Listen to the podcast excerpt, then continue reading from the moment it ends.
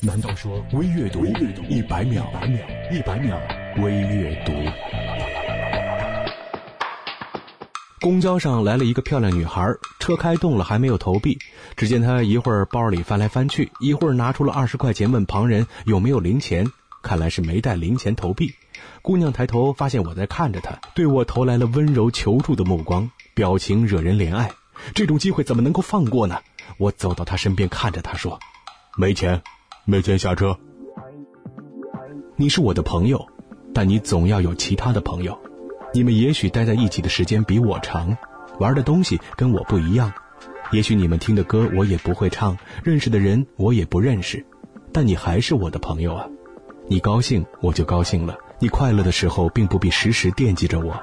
但如果你受了委屈，来找我，我一直都在。最美好的事儿，是有人爱你。最安心的事儿是有人信你，最幸福的事儿是有人陪你，最奢侈的事儿是有人等你。善待爱你的人，回报信你的人，珍惜陪你的人，感恩等你的人。生活中那些善念，就这么简单。If my life is a movie, then you are the pop-up advertisement。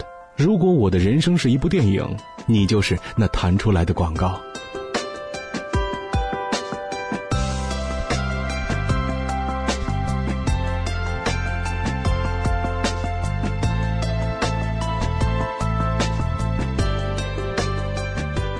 微阅读公众微信 c o r s o o，我是张楠，下次再见。一百秒微阅读。